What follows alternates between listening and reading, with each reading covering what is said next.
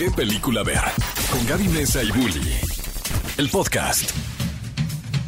Cinefilos, llegó su momento de conectarse con nosotros. Empieza qué película ver este sábado 26 de marzo.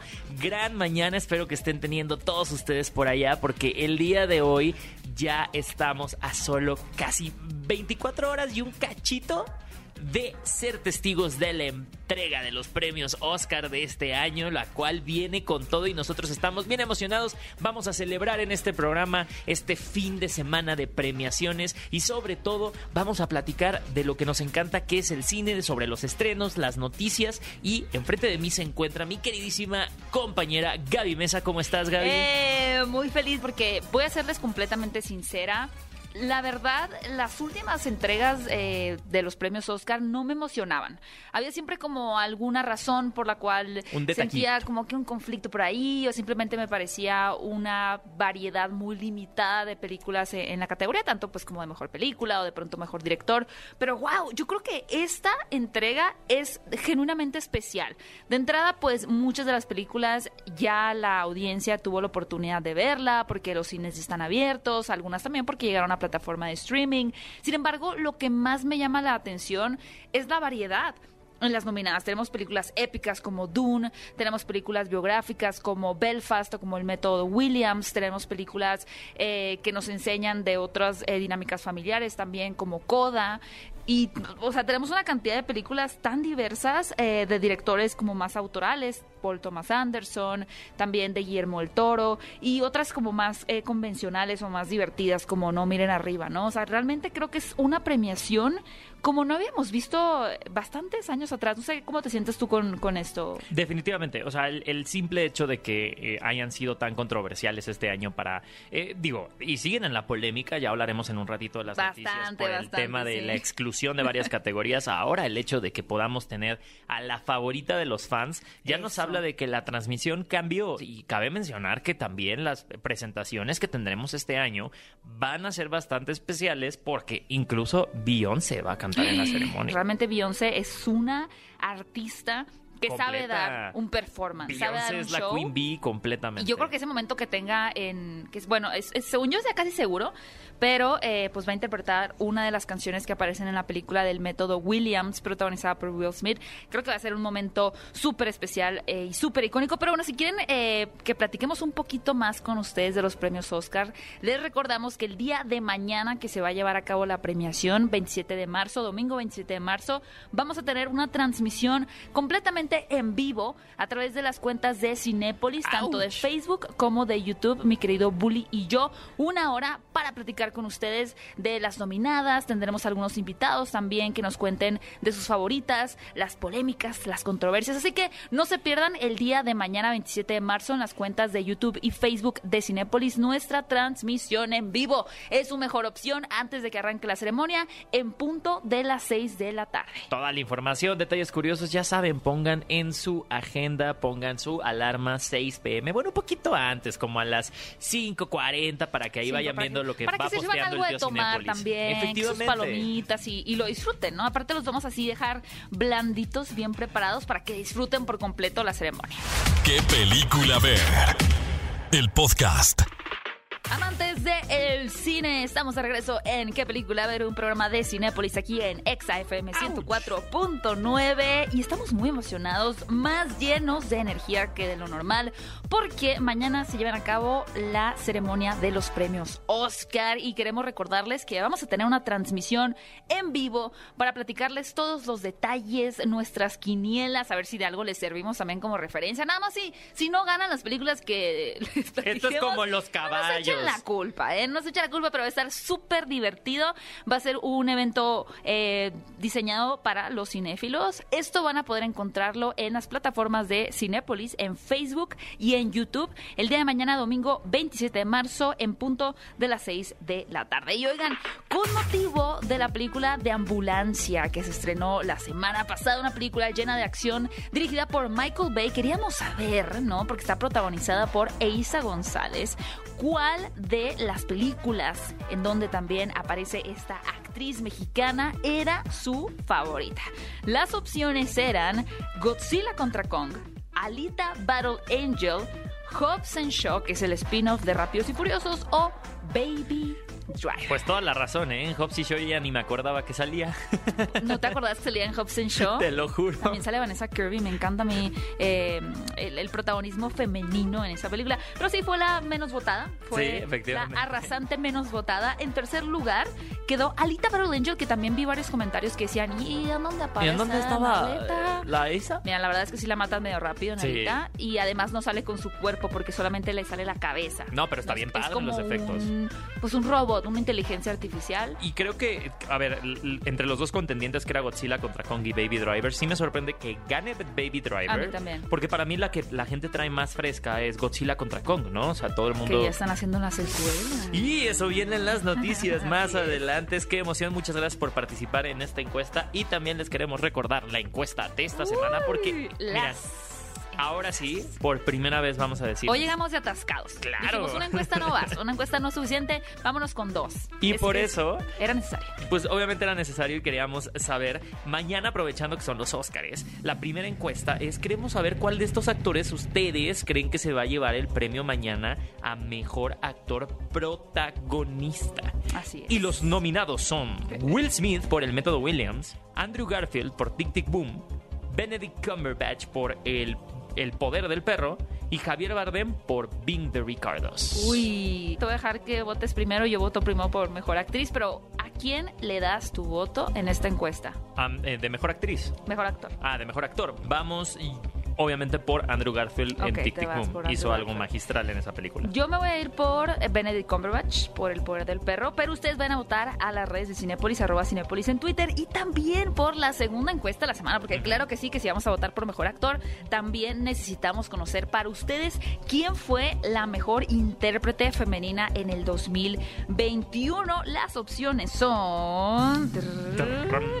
Olivia Colman por La hija oscura, Penélope Cruz por Madres Paralelas, Nicole Kidman por Bing de Ricardos o Kristen Stewart por Spencer. Mira, que te- ya ni me... No, yo sé sé, ni para yo qué sé, hablas y ya ¿para sabemos qué? para cuál voy a votar. Y sabemos para cuál va a votar la gente de Cinepolis guiño guiño, porque Guiño, guiño. esperemos que, todos voten ¿Quién por quien queremos nos pueden nosotros que voten, ¿no? Por Kristen Stewart en Spencer. Vamos a votar por Kristen Stewart, por Spencer, eh, aunque híjole, mira, es que Olivia Colman es una reina y me sorprendió mucho también la, la película de Madres Paralelas, me gustó bastante. Y también Nicole Kidman en Bien de Ricardos. Creo que son unas nominaciones muy justas, muy interesantes y estoy muy emocionada por mañana, pero ustedes van a votar a las redes de Cinépolis en Twitter, arroba Cinépolis, por su actor y actriz preferidos para llevarse el galardón, el premio Oscar, el día de mañana. Y ahora sí pasamos a lo bueno, las noticias de esta semana, porque ni siquiera los premios Oscar nos detienen de recibir buenas nuevas para la industria del cine. Y una de ellas es, como lo mencionamos anteriormente hace ratito, que Godzilla contra Kong, su secuela ya está en marcha. ¡Wow! Hace un año recibimos esta película que la verdad revolucionó la taquilla pandémica, ¿no? Nos trajo Viva gracias, Godzilla. gracias. Viva Godzilla. Viva Kong no viva. Ay, no, yo soy Team, Team Kong. Ya sabía. No te lo quería preguntar porque temía salir decepcionada. Que salías con que eres Team- No, Kong es adorable. Es que Kong es adorable. Kong tiene mucha personalidad. Pero mira, es que Team Godzilla. Y tienes razón, al final estábamos atravesando un momento sumamente complicado en donde había un temor muy grande aún de regresar a salas de cine y fue esta película en definitiva la que vino ahora sí como que a poner así su granote gigantesco, ¿no? Kaiju de Ajá, arena. claro. Y decir, a ver, aquí les dejo esto. A Su ver qué mecagrano. pasa", Y ¡pum! ¿no? Que es un, meca, es un. Y realmente llamó a mucha audiencia. Y, y lo que también es genial es que no resultó en un fiasco, ¿no? No resultó ser una película donde hubiera expectativas gigantescas por parte del público y que no se cumplieran, sino que la gente estaba muy feliz, ¿no? Por Pero- la experiencia y también por la historia. Pero ahora, ¿qué va a pasar? O sea, a ver, ya se pelearon y Godzilla, ya dijeron, no, te la paso, préstamela, que no sé qué, ahora tú, Pero tú es que no quédate en la terminaron siendo isla. amigos. Pues, pero, pero terminaron. amigas y rivales. Amigas y rivales, Kumbaya, Pues, en mundos Pues desiguales. terminaron, vamos a decir, en paz, Ajá. pero no, no porque se quieran. Fue porque le dio chance Godzilla. sí, sí, sí. Y Eh, Godzilla, mira, tuvo piedad pero No, sin descartar que, que hubo un tercero en discordia en la película y ahora podríamos recibir a más terceros en discordia porque todavía existen monstruos en este mundo que están por ahí. Muchos monstruos. Y claro, más Millie Bobby Brown para rato, aunque a lo mejor no tuviera la necesidad de salir en la película, ¿verdad? no, pero ella feliz yo creo que también formar parte, a ver si regresa también eh, A ver qué hora, a regresar ver qué, su- a ver qué subtrama le dan, ¿no? Ahora. Yo lo único que desearía es que Godzilla siga siendo enemigo de Kong. O sea, no quiero que sean amigos nunca. Sí, siempre quiero que exista como que O sea, no quieres que se den la mano, que No, fumen la pipa no, de la paz. Patadas, quiero que se den. Quiero que haya muchas patadas en esta película, pero bueno, ya comenzó un poquito el proceso de preproducción, producción en Australia. Va a ser una película seguro igual de épica que la primera y aquí los vamos a mantener informados todo acerca de la segunda parte de Godzilla contra Kong. Y fíjense que empezamos eh, la semana con grandes noticias y una de ellas fue de un actor que nosotros, a mí me conmueve cada vez porque es impresionante la cantidad de veces que Nicolas Cage puede actuar de él mismo en todas las películas. Y cómo la seguimos viendo nos siguen encantando. De hecho, hace unos días empezaron a circular imágenes de Nicolas Cage irreconocible porque va a ser parte de una nueva adaptación de Drácula Comedia. del libro de Bram Stoker. Además va a ser comedia. ¿Es una comedia? Es una Eso comedia. yo no sabía. Es ¿eh? una comedia. Ah, eso explica muchas Eh, cosas. Completamente porque tú lo ves y dices, no, es que no es, no es Nicolas Cage eh, caracterizado de Drácula, es Nicolas Cage, Cage haciendo una parodia de una caracterización de Nicolas de- de Cage, caracterizándose de Drácula. Pero mira, nos emociona muchísimo esta película y también nos encantó esta noticia porque resulta, ¿qué creen? Obviamente Batman está siendo eh, una de las grandes películas en lo que va del año y Nicolas Cage dijo, a ver, no, voy a ver por qué y por qué a mí no me está llegando una invitación Warner, cuidado, ¿no? Como que Nicolas Cage dijo, Nicolas Cage. esta cosa de Batman como que se ve que va a pegar. Co- Exacto. Es que no, no, no me están entendiendo. No me están entendiendo, amigos. Yo siento que Batman va a pegar. Y es que en una entrevista durante el Festival de Cine de South by Southwest, eh, que es En Austin, Texas. Está bien padre, no nada más es de cine, sino de tecnología. Y o de sea, música también. Y de música. Son tres semanas. Ajá. Y entonces cada fin de semana es uno dedicado a puro cine, otro dedicado a pura tecnología, otro dedicado a pura música. Yo digo que Cinépolis nos debería de llevar en 2023 a este festival. Claro Igual y somos sí. nosotros quienes entrevistamos a Nicolas Cage y le preguntamos cómo van los planes para eh, formar parte de la próxima película de Batman, porque él manifestó en una entrevista que a él le encantaría aparecer en este universo ahora protagonizado por Robert Pattinson, pero no solamente dijo eso así como, ah, claro, a mí me encantaría aparecer en esa película, sino que dio dato específico. O sea, él ya tiene diseñado su personaje. A él le gustaría interpretar a Egghead, que es un poquito, pues, como cabeza de huevo. Un personaje a quien dio vida Vincent Price en la década de los 60. Y a él dice: Yo creo que este villano eh, que apareció en la serie de Batman de los 60 quedaría increíble en el universo ahora liderado por Robert Pattinson. Pero bueno, ¿tú qué crees? ¿Nicolas Cage con el personaje de Egghead? Pero es que va a ¿Te ser. checa o te no te.? Pues es que va a ser Nicolas. Cage haciendo de Nicolas Cage. Yo digo que mejor pretendiendo a la actuar vuelta, como ¿no? Nicolas Cage, ¿no? O sea, Nosotros te llamamos Nicolas Cage. Sí, sí, fíjate, Nicolas Cage. Si quieres, quédate ya con, con las películas, con tu nicho, haz Drácula, Sí. no pasa nada. No, la verdad es que, a ver, eh, por más burla que pueda hacer sobre Nicolas ya Cage. ves a Robert Pattinson. Claro, o sea, esta, esta franquicia se ha dado de sorpresas y me podría servir a mí verlo en estas películas, redimiéndose de lo que yo considero que ha sido su, su desarrollo y su carrera profesional. Además, muchos actores que han, por ejemplo, Chris Evans, ¿no? Chris Evans, Chris Evans ahora es conocido por el Capitán América, pero antes, pues estuvo en los Cuatro Fantásticos. Y también, no sé, podemos mencionar aquí a Nicolas Cage, quien fue el Vengador Fantasma, Ghost Rider, y que ahora se convirtiera en un gran villano. Sí puede, sí puede, Sí puede. sí puede. Mejor sí. Vamos, vamos a darle el beneficio de la duda. Vamos. Y ahora vamos a pasar a una de mis secciones favoritas, que es eh, personalidades sacadas de contexto.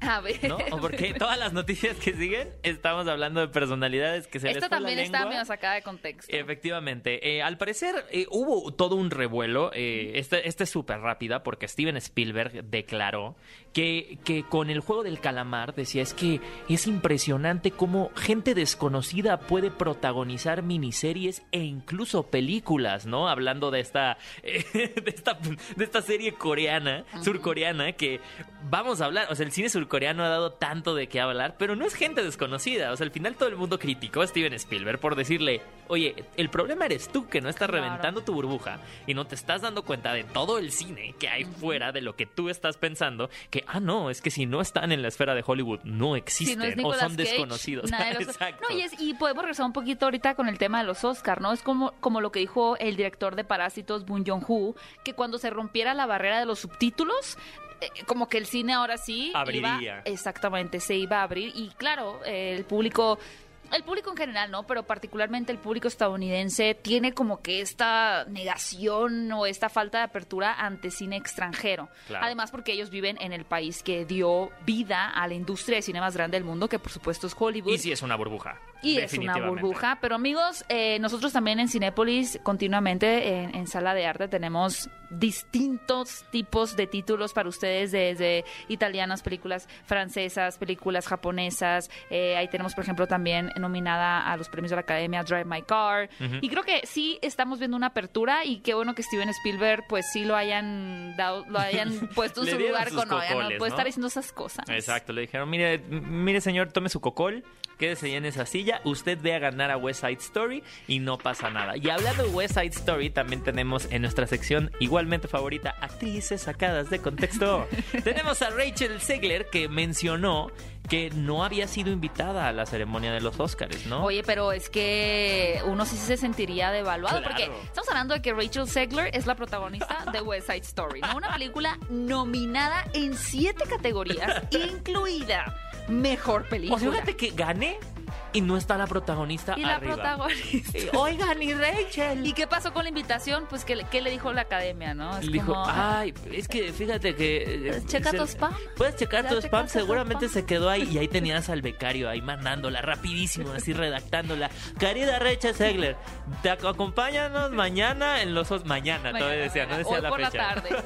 Sí, porque bueno, evidentemente al exponerlos de esa forma a la actriz Rachel Segler, pues no le quedó de otra la academia más que decir, pues no, no, no, no, a ver, no, no me estás entendiendo. Estás invitada y además vas a entregar un premio. Y cabe mencionar, para la gente que le, puede, le pueda faltar este contexto, Rachel Segler audicionó en YouTube para la película. Ah, o sea, no estamos hablando que es su contexto. primera película. O sea, es lo Ah, primero que pero hace. eso no le sorprende a Steven Spielberg. Exacto. O sea, a Steven Spielberg no le sorprende que una actriz desconocida pueda protagonizar su película, pero sí que en Surcorea, ¿no? En Corea del Sur, sí que... Ay, qué raro. Tome su cocol, Steven Híjole, sí, Spielberg. sí. Ahora, ahora que lo pienso más, menos sentido me hace lo que dijo el señor Steven Spielberg. Digo, mis respetos, pero pues, ay, sí, sí, sí, hay que tomar esas vitaminas C para la memoria también. Y alguien, y alguien que la verdad también merece, merece nuestro respeto es Jessica Chastain, porque ella sí dijo, ¿saben qué?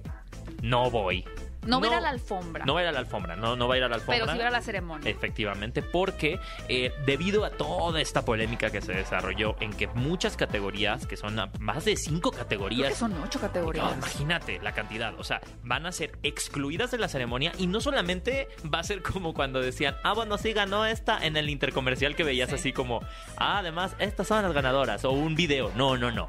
Se van a anunciar una hora antes de que empiece la ceremonia. Así, ah, sí, ganaste.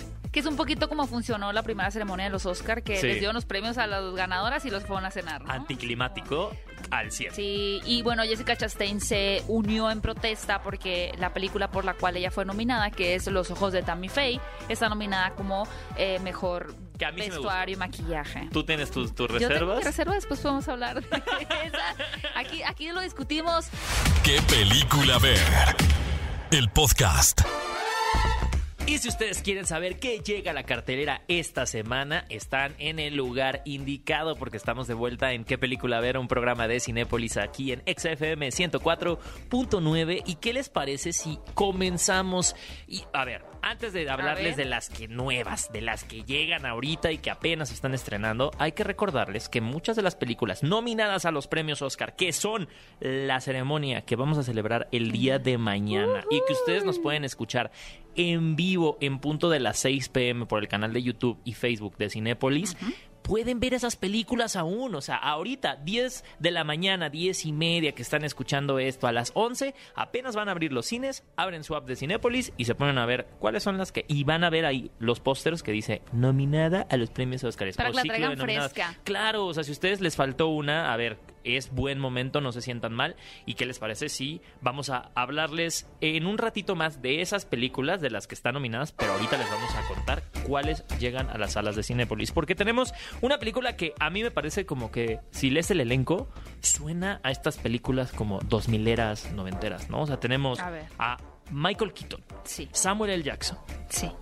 Ya con eso. Maggie Magic Q. y Robert Patrick. O sea, suena a esta película de, del canal de televisión que veías como en la tarde, ¿no? Fíjate que es una de esas películas que si yo hubiera visto de niña es como yo quiero ser como ella. Claro. Porque se trata, eh, la película tiene el título de El Protegido. Y tenemos esta niña, ¿no? Es. ¿Quién? Es, esta, esta niña interpretada por Maggie Q, que es ah, sí, exactamente. que fue criada por un asesino. Es un poquito como Leon, el profesional, Efectivamente. que es Natalie Portman, que tiene, eh, por supuesto, ahí eh, un pues un líder, guía para ella, como un, padre, ¿no? Que, que, la adopta, un padre, pues no en el sentido real, literal de la palabra, pero alguien que funge como su mentor. Efectivamente. Un poquito como Nikita también. Es estas películas en donde una persona pues encuentra un refugio en alguien que resulta ser pues un también una persona involucrada en temas violentos y de venganza y que contratan asesinos y demás y, se convierte en una en un arma letal finalmente. ella se vuelve una asesina a sueldo y eventualmente vamos a ver esta historia de venganza, que no les vamos a dar muchos spoilers sobre la trama, pero ella va a tener que sacar la casta, usar la furia que lleva adentro para poder vengarse. Así que si ustedes quieren ver estas películas clásicas de acción con garantía de actores que Samuel L. Jackson, quien interpreta al, ahora sí que al protector de, de, de esta Yo quiero que Samuel L. Jackson sea mi protector. Mm, sí, yo también. Yo también. Y que me diga, ya sabes, la palabra, la grosería que dice, pero eh, eh, yo, yo sería feliz. Solo de escuchar uno de esos de Samuel L. Jackson en vivo, yo Si un día lo entrevistas, le voy a pedir que lo haga. No sé, no sé cómo lo va a tomar.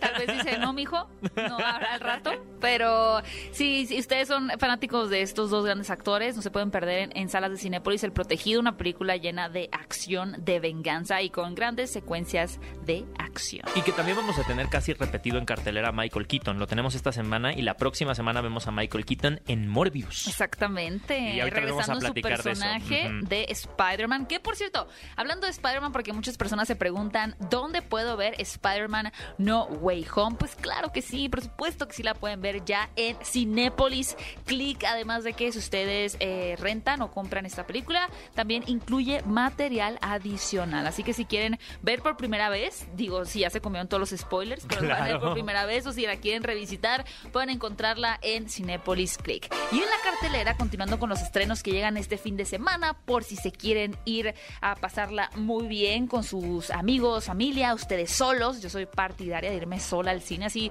nadie me quita mis palomitas, nadie me quita mis nachos, nadie me está eh, interrumpiendo. Pueden también ver esta película dirigida por Andy McDowell que se llama Al límite de la venganza. Chéquense, tenemos como dos opciones de distintos tipos de venganza, ¿no? Uno es una venganza por eh, tratar de hacer justicia de una muerte. Y la segunda también hay un tema de justicia y de muerte que tiene que ver con un asesinato que se lleva a cabo en la frontera con México y Estados Unidos. Resulta que pues una persona ahí de Estados Unidos mientras están cruzando unos mexicanos ilegalmente en la frontera, pues este estadounidense mata a un niño, pues entre comillas, sin querer, ¿verdad? Como que estaba defendiendo su territorio, como que no se dio cuenta y ¡pum!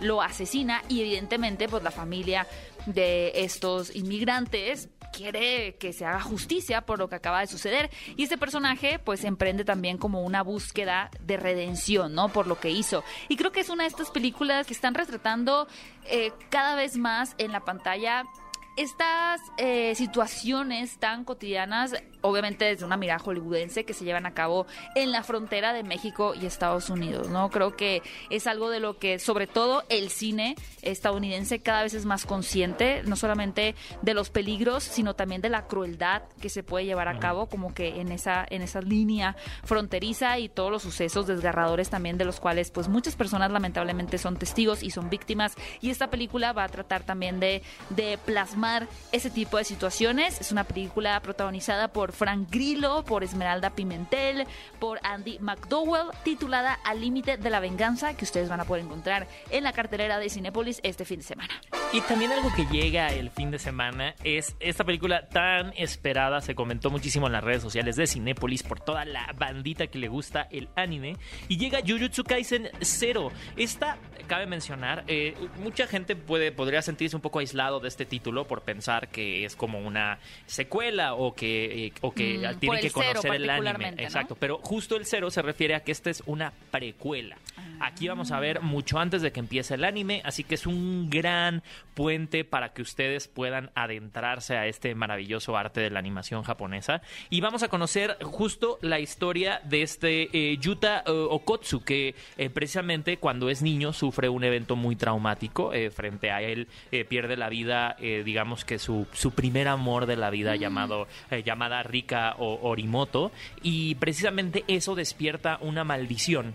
eh, y a partir de ese momento este chico está maldito, ¿no? Y tiene a, a este espíritu que eh, a pesar de querer convivir con él, no puede y no puede controlar y llega incluso a dañar a la gente, ¿no? Hasta... hasta ¿Pero es el espíritu que surgió en él por haber sido testigo de esta muerte o es el espíritu de la chica que falleció? Eso es lo que van a descubrir en la película de. Jujutsu Kaisen No, 0. ya me picaste. Ya, ya dijiste la, la- la pregunta correcta exactamente, porque a partir de ahí, eh, este Satoru Gojo, que es eh, un, un maestro en las artes de la hechicería, de romper este tipo de maldiciones y atacar este tipo de espíritus, eh, decide eh, buscarlo y le encomiendan que lo meta a la escuela de hechicería, ¿no? Y entonces él va a empezar a, a- a controlar sus poderes y por ahí habrá una gran amenaza que vendrá a intentar aprovecharse de ese gran poder oculto Ah. en nuestro protagonista. Y todo esto, como les digo, es una precuela del anime Jujutsu Kaisen que pueden ver obviamente en, en servicios O sea de que es una gran oportunidad para adentrarte al Claro, mundo. claro, de o sea, si usted- o sea, ustedes pueden ir en ceros, en como dice el título, Yo voy en cero. ceros, pero tengo preguntas y necesito respuestas. Así que voy a Efectivamente. ver esta película en Cinepolis. Te voy a invitar a ti también, mi queridísimo Julia, que me acompañes por si tengo alguna duda, pues me explicas también. Oye, también llega otra película que cada vez que yo veo que empieza el tráiler o veo anuncios, pienso que está nominada a los Oscars. Por el título. Ajá, efectivamente, porque siento que el marketing también que le hicieron fue, fue perfecto, ¿no? Llega la película Competencia Oficial. Llega a las Uy. salas de arte Cinépolis, en donde claro que vamos a ver a nuestros queridísimos Antonio Banderas y a Penélope Cruz, eh, junto con este eh, también actor Oscar Martínez, quien yo siento vamos a tener como una clase magistral de, actuación. Sí, y de lo que es hacer una película, ¿no? Precisamente, miren, antes que nada yo voy a decir que cuando imagino a Dios haciendo, ¿no? En su proceso de creación del hombre y la mujer, yo creo que estaba pensando en Antonio Banderas y Penélope Cruz. Es que esos hombres son perfectos. Son perfectos. ¿Cómo es posible que, que existan este par de hombres tan perfectos que vienen a humillarnos a nosotros? Pero ahora ellos protagonizan, eh, como dice mi queridísimo Bule, jun- junto a Oscar Martínez, esta película de un empresario, ¿no? Que tiene mucho dinero, pero está buscando trascender. Quiere dejar su huella en el mundo. Dice, ¿cómo lo voy a hacer? Ok, pues se me ocurre hacer una película. Pero no puedo hacer cualquier película. No tengo esta experiencia. Voy a contratar a la mejor directora y a los mejores actores. Pero claro que al contratar a los mejores actores del momento, uno que es actor de cine y otro que es actor de teatro, pues vamos a tener una lucha enorme de egos, ¿no? Claro. Y un encuentro y un- una colisión de de diferentes eh, formas artísticas de expresión, ¿no? Mientras uno dice es que esta es la forma correcta de interpretar, Interpretar. un personaje, de conocerlo, de experimentarlo, el otro dice, "Está- pues, claro que no, esta es la otra forma corre- correcta, cada uno tiene su propia No corriente. le dice Stanislavski tu mamá, le dijo, ¿no? O sea, Exactamente, y creo que es una forma bien interesante de nosotros como espectadores eh, comunes, ¿no? Que vamos al cine, disfrutamos las historias, pero de pronto nos perdemos de lo que hay atrás, ¿no? De lo que realmente tuvo que experimentar todo el equipo creativo, los intérpretes, la directora en este caso y demás para llegar a ese punto. Todo lo que puede suceder tras bambalinas es lo que nos trae esta película. Me emociona mucho, ¿eh? Es muy, se ve súper divertida porque aparte, claro, es, es, es- es intensa pero divertida. Dirigida por Mariano Con y Gastón Duprat. Competencia oficial que ustedes pueden encontrar en Sala de Arte Cinépolis. De verdad se ve increíble. No se la pueden perder este fin de semana y pues durante el tiempo que puedan encontrarla en la cartelera. ¿Qué película ver? El podcast. Y estamos de vuelta aquí en ¿Qué película ver? Un programa de Cinépolis en Exa 104.9. ¿Y qué creen? Pues a propósito de que estamos a punto de celebrar la ceremonia de los Óscares, queríamos involucrarlos ustedes, platicar y que ustedes también pudieran acompañarnos para Claro discutir nuestra quiniela, para tener por fin la quiniela oficial del programa de ¿Qué película ver? Y ustedes forman parte de este programa y por eso el día de hoy tenemos a dos personitas muy especiales que se van a conectar con nosotros. Así que, ¿qué te parece si ya las enlazamos ahí en cabina? ¿Ya anda por acá? ¿Quién anda por acá? Bueno, Hola, hola, ¿con quién tengo el gusto? eh, Marlene. Hola, Bully. Hola, Marlene, ¿cómo estás? Bien, muchas gracias. Buenos días. Oye, buenos días, ¿de dónde nos escuchas? Eh, el Estado de México, en Cuautitlán Izcalli. Excelente, excelente. Oye, Marlene, pues queríamos conocer un poquito de tus predicciones eh, en cuanto a las diferentes categorías. No sé si, Ajá. si tengas ya como algunas favoritas, por ejemplo, en la categoría de mejor película. A ver, te, te voy a enlistar los nombres de las competidoras en mejor película y me dices cuál tú crees que pueda llevarse el premio. ¿Te parece? Ok, sí. Ok, mira, parece. como mejor película tenemos a Belfast, Coda, No Miren Arriba, Drive My Car, Dune, El Método Williams, Licorice Pizza, El Poder del Perro, West Side Story o El Callejón de las Almas Perdidas. Antes de, a Marlene, antes de que contestes, fíjate, a mí ya se me había olvidado que estaba No mires arriba, nominada. ¿Se te había olvidado? Ya, se Ay, me pues se había me hace olvidado. muy divertida la película. Es muy divertida, no A estoy diciendo que sea mala, Pero es verdad encanta. que también a mí el otro día se me olvidó. La- no lo voy a negar, también se me olvidó, pero me gusta mucho esta película. Marlene, ¿cuál, ¿cuál de esas cintas es como de tus favoritas? Yo le apuesto todo a Duna. Ándale. ¡Árale! Está, eh, bueno, es que está tremenda. Tiene unos efectos especiales. La banda sonora está genial, la fotografía. Y yo no era fan de Zendaya, pero últimamente, Ajá. o sea, la chava sí siento que, que la debieron haber nominado. O sea, le vas a, le vas a poner, o sea, todos los huevos de la canasta se los Sí. metes a Zendaya con Duna, ¿no? Con Duna, sí, es correcto. Va, y, perfectísimo. y, y por lo que tengo entendido, sí tiene nominaciones para la banda sonora Ajá. y también para los efectos visuales, incluso para la fotografía, porque la verdad está... Siento que esa película es de las que hacen y ya saben que va a ser un éxito. Pues, ¿qué te parece si ponemos a ver? Esto ya se volvió un debate porque tenemos otra llamada del público y vamos a pasar a Ale, que está por aquí. Ale, ¿qué onda? ¿Cómo estás? Hola. ¿Qué onda, Ale? Qué gusto platicar contigo. Eh, de verdad, muchas gracias por, por participar en redes sociales. Y te queríamos invitar también por acá que tú nos dijeras también cuál es la que tú crees que va para mejor película. Y pues ahí, mira, ya, ya Marlene nos dio sus puntos de vista. Y pues a ver, tú cómo, cómo, cómo te defiendes, cuál otra tú la pondrías a competir o también te vas por Duna. Yo digo, para variarle, yo iría por el talento mexa, el Callejón de las Armas Perdidas. Ah, sos todo. Se me gustó, me gustó la parte de talento mexa.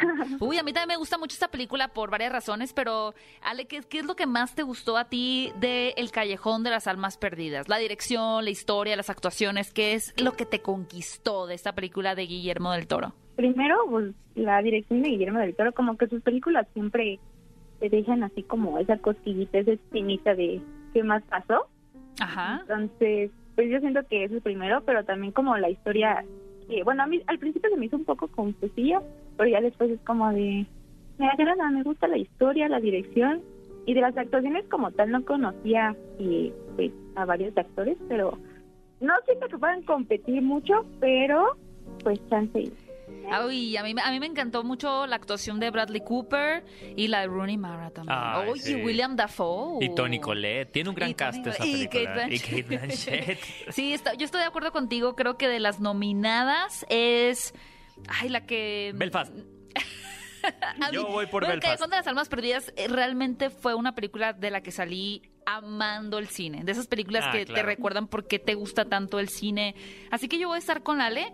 Eh, una de mis favoritas sin duda es El Callejón de las Almas Perdidas y tú ya veo que estás de rebelde votando Belfast. por Belfast. Amo. Belfast. Me parece increíble, me parece una historia entrañable, me parece, aunque mucha gente podría decir que como que no arriesga, siento que esa es la magia de esa película. A veces hay que contemplar la vida desde esos ojos, ¿no? O sea, supuesto. y, y yo salí, eh, no salí afectado, ¿no? Hace poco fui a ver La peor persona del mundo y yo salí con crisis existencial y dije, no, yo agradezco salir íntegro de una sala de cine y sentirme bien bonito habiendo visto Belfast. Oigan, y ya antes de despedirnos, ustedes, gracias por haberse unido para platicar de las películas nominadas. También tenemos esta en este año una categoría muy especial que es la favorita de los fans. Así que, Marlene, ¿cuál fue tu película favorita? No de las nominadas, sino en general de las que te viste en el cine del 2021. No, es que sí, sigo pensando que Duna es la que me impactó. Duna también fue. Es tu favorita del público y favorita nominada. Tuviste la suerte de que también la academia la considerada. Me la agrada, de me agrada su entusiasmo. Te debes de llevar un, un premio. Yo creo que aquí vamos a. Yo a- digo a que dar- sí. Y a también a Ale. Ale, ¿tú tienes una favorita del 2021, aunque no esté nominada? que pudieron haber nominado Tic Tic Boom. No sé, siento que la actuación de Andrew Garfield fue muy buena. Ale eres de mi team. Ale es de mi equipo porque yo también votaría por Tic Tic Boom. Excelente, muy buenas las nominadas este año. Gracias por unirse a esta eh, breve eh, debate de las nominadas a Mejor Película para los premios Oscar 2022. Y obviamente sabiendo que son súper cinéfilas ambas, pues queremos regalarles un pase doble para que se vayan a Cinépolis el día que ustedes quieran ver la película que ustedes prefieran. De verdad, gracias por sintonizar qué película ver y también por ser parte de esta comunidad cinéfila. Espero que disfruten muchísimo de este par de pases dobles. Marlene y Ale, muchas gracias por habernos acompañado. Muchas gracias. Gracias a ustedes, saludos Gabe y, y Bully. Saludos. Nos vemos, nos vemos en el cine. Y yo creo que a esa lista se van a agregar eh, eventualmente estas dos películas que ya están en su modo de preventa. Ya ustedes pueden comprar boletos para ellas. Y es Morbius, que llega la próxima semana. Que por fin, bueno, tuvimos a Jared Leto hace, hace unas semanas aquí promocionando esta película. Así Vamos a tener una entrevista la próxima semana con él, donde platicamos acerca de todo. Les dimos un regalito bien especial. Lo van a poder ver en las redes sociales de Cinepolis, pero también lo tendremos el próximo sábado aquí en la radio.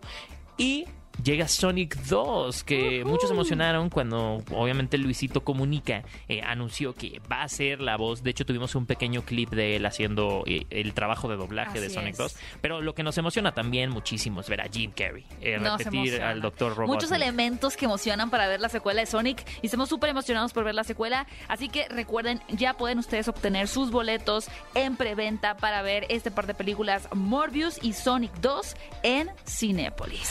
¿Qué película ver? El podcast. Oigan, cinéfilos, y para esta semana escogimos una película que les queremos recomendar, que ya está disponible en Cinepolis Click, que yo creo que es una gran lección de cómo todos tenemos que llegar a un punto de sentirnos seguros con compartirle o expresarle a las personas que nos rodean que no estamos bien, ¿no? Como realmente permitirnos ser vulnerables cuando hemos experimentado situaciones que en el caso de las protagonistas las orillaron o las obligaron a tener que crecer muy rápido, ¿no? A madurar muy rápido. Eh, estamos hablando de la película The The Fallout, Fallout. de Fallout, la vida después, que híjoles, que yo creo que no les vamos a decir tal cual de qué trata Qué porque fuerte. Entrar a esta película eh, sin saber exactamente lo que van a presenciar. Y, y de hecho el tráiler y el marketing de la película se manejó muy bien en ese sentido porque ocultaban un poquito el suceso, que es un suceso, lo que les podemos decir, devastador, trágico, que viene a cambiar por completo y alterar por completo la vida de estas eh, jóvenes adolescentes, además interpretadas magistralmente por Jenna Ortega y por Maddie Siegler, quienes viven un suceso pues terrible en, en su escuela. Y a partir de eso vamos a ver cómo ellas están afrontando cada quien de diferentes formas esta situación, ¿no? Porque usualmente, claro, cuando una persona experimenta un trauma, quienes ven desde fuera pueden empezar a juzgar, ¿no? Pero ¿por qué no está haciendo esto? ¿O por qué no está actuando de esta manera? Incluso cuando se trata de un trauma colectivo, también puede surgir de uno mismo el por qué yo no estoy actuando como esta otra persona, porque esta persona lo está llevando de esta forma, porque está respondiendo tan bien o porque está aprovechándose de lo que vivió para ayudar a otros y yo no.